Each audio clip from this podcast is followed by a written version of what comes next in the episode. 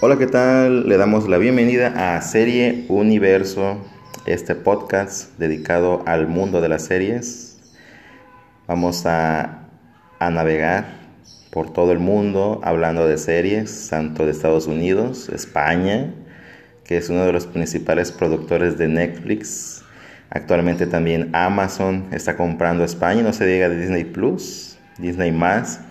Y bueno, HBO, ni se diga es un alto consumidor de series españolas, pero también vamos a hablar de series británicas que están en mucho auge, de series turcas, prácticamente son novelas, pero vamos a hablar también de ellas porque hay público, hay una comunidad para ello. Y no se diga más, vamos a hablar de, en este caso, Netflix tuvo un lanzamiento de la segunda temporada de Luis Miguel, la serie. Es con lo que abrimos este podcast llamado Serie Universo.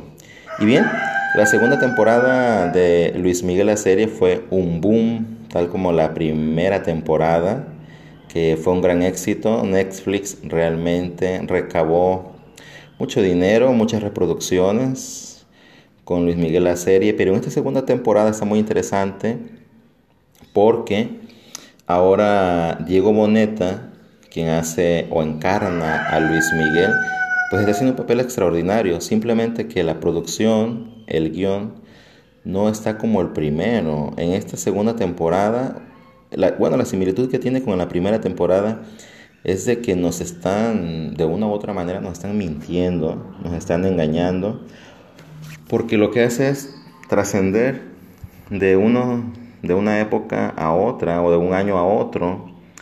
¿Por qué? ¿Por qué lo hacen de esta manera? Porque lo que no quieren es describir de manera detallada una historia. Por ejemplo, lo que pasó con, con Michelle Salas. No hablan acerca de su madre, Araceli Arámbula. Bueno, esto se debe a los derechos que Araceli no cedió a Netflix. No llegaron más bien a un acuerdo. La cantidad que en aquel momento Araceli estaba estipulando. No, no hubo un acuerdo monetario entre las dos partes.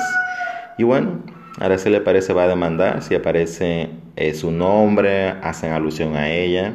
Vamos a ver en los próximos capítulos cómo se desarrolla esto, pero lo cierto es que sí, la serie, prácticamente el guion, la producción nos está engañando de esa manera, aunque la producción está muy bien. Hay cosas rescatables, ¿verdad? Eh, como la música.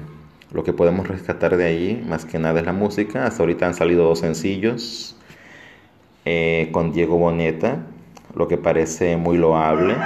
Diego no solo actúa bien, sino que también canta de buena manera. Lo que no, no sé si lo está haciendo por la serie, pero me parece, yo creo que para muchos nos está pareciendo que está imitando la voz de Luis Miguel. No es algo súper original de Diego, lo cual decepciona un poco, pero lo hace bien.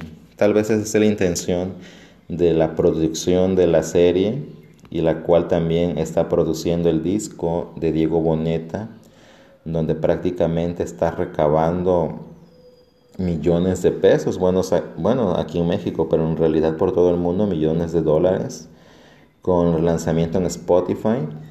Eh, el día de ayer, viernes, se lanzó el segundo sencillo, Suave.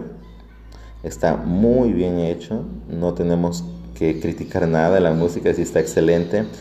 Pero de la serie sí tenemos que decir esas cosas, nos están engañando, nos están poniendo diferentes tiempos, diferentes fechas, los cuales está, hay una transición rápidamente de escenas, muchas veces no las captamos y nos están haciendo ver de esa manera. Lo rescatable aquí es lo que va a pasar con su mamá. De entrada, a la serie abre con las cenizas del papá no es tan doloroso lo que podemos ver para Luis Miguel. Y desde la primera temporada podemos ver el rompimiento que tenía con Luisito Rey, su padre, porque él no quería que fuera su manager, ¿verdad? Por los diferentes eh, manejos que tenían hacia su dinero. Luis Miguel lo sabía, se dio cuenta, estaba muy decepcionado de su padre, no rompió en llanto cuando éste murió, pero Vamos a ver lo que pasa con Marcela Baster y es lo que muchos programas de espectáculos están en investigación, especialmente en México. el programa emblemático de espectáculos del país llamado Ventaneando, comandado por la señora Patti Chapoy, ¿verdad? Y sus colaboradores Daniel Bisonio, Pedro Sola, Linet Puente, Mónica Castañeda, entre otros. Bueno, Rosario Murrieta hace una muy buena investigación acerca del tema. Salió la segunda temporada, empiezan con la investigación del tema y van en forma paralela. ¿Por qué? Porque Netflix tiene relaciones con Azteca, por si no lo sabían.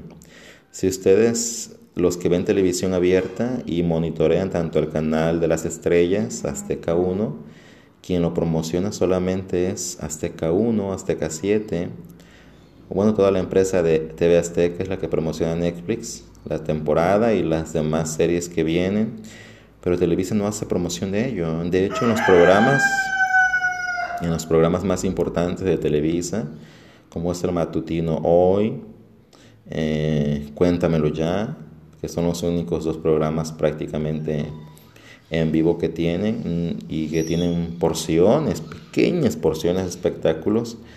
No, no hablan ni tocan el tema de la serie porque no tienen relación, ¿verdad?, con esta plataforma de streaming llamada Netflix. Pero TV Azteca sí lo hace, aborda muy bien el tema. Pati Chapoy hace investigaciones junto a Rosario Murieta, que es su mano derecha.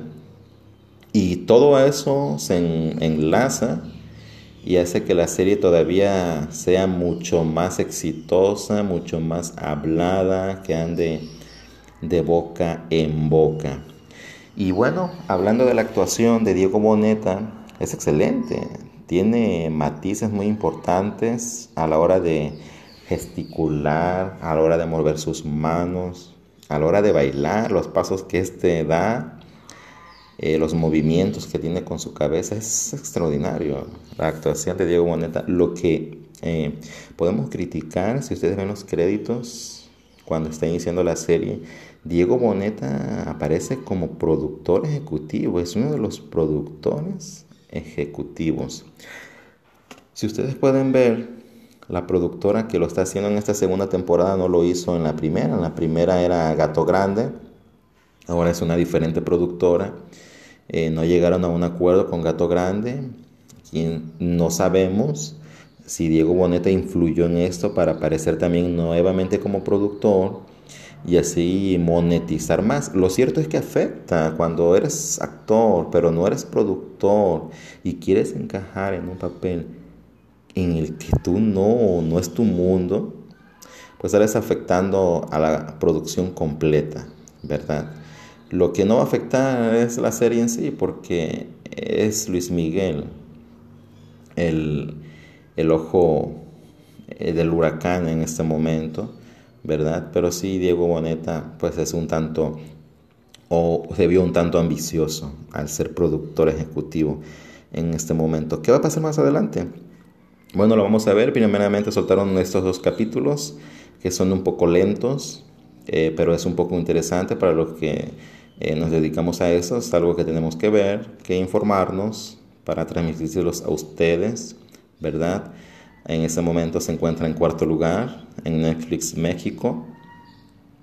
Estuvo en primer lugar el día lunes, el día martes ha ido bajando y eso se debe que solamente son dos capítulos, ¿verdad? Pero seguramente el domingo vuelve a posicionarse en el primer lugar, en el primer peldaño como la serie reina en esta ocasión. Y lo va a seguir haciendo semana tras semana. Esto es mercadotecnia pura negocio puro, ¿verdad? Y es válido. Y bueno, me despido de ustedes. En, otra ocasión vamos a hablar de una serie llamada ¿Quién mató a Sara? Ya es una serie que se ha estrenado, ya tiene varias semanas de estreno, pero quisimos abrir con esta serie Luis Miguel por el boom que está causando. ¿Quién mató a Sara? Por supuesto que lo es, pero por la relevancia que tiene Luis Miguel le dedicamos este podcast a este grande de la música. Y nos vemos en el siguiente episodio hablando de quién mató a Sara, una serie que es una droga pura. Es algo inverosímil, pero que está posicionada y es una de las series con más éxito en Netflix, hablada en español. Hasta la próxima.